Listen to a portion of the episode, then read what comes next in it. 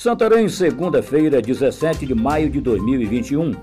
Aqui é Oswaldo de Andrade, direto da redação do jornal o Impacto. Confira as notícias que são destaque na página do seu jornal o Impacto.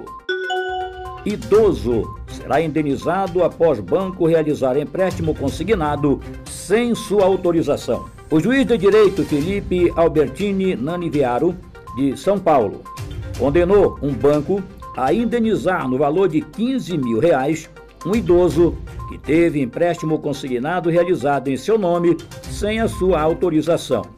O idoso acionou a justiça explicando que, no ano passado, ao verificar o saldo em sua conta corrente, viu que havia sido realizado um empréstimo consignado em seu nome no valor de aproximadamente 40 mil reais. Imediatamente, entrou em contato com o banco, que solicitou prazo de dois dias para resolver a situação. E agora, o banco foi condenado.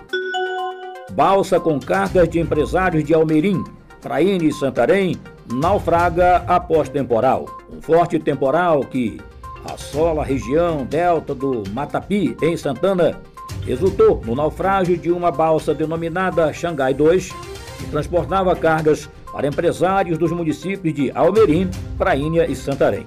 De acordo com informações preliminares, algumas mercadorias afundaram e outras foram saqueadas.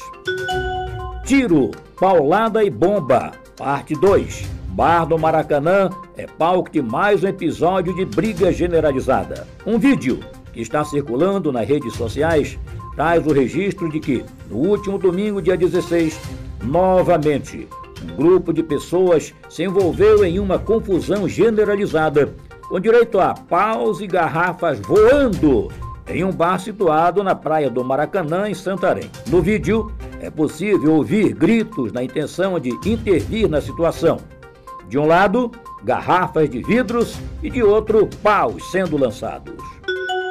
Nascidos em dezembro, podem sacar a primeira parcela do auxílio emergencial. Trabalhadores informais inscritos no Cadastro Único para Programas Sociais do Governo Federal CadÚnico, nascidos em dezembro, podem sacar a partir de hoje, 17 de maio, a primeira parcela do auxílio emergencial 2021. O dinheiro havia sido depositado nas contas poupança digitais da Caixa Econômica Federal em 29 de abril.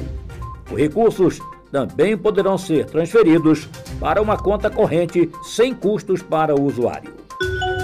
Para mais notícias, acesse www.impacto.com.br. Até a próxima, uma ótima semana e muito obrigado.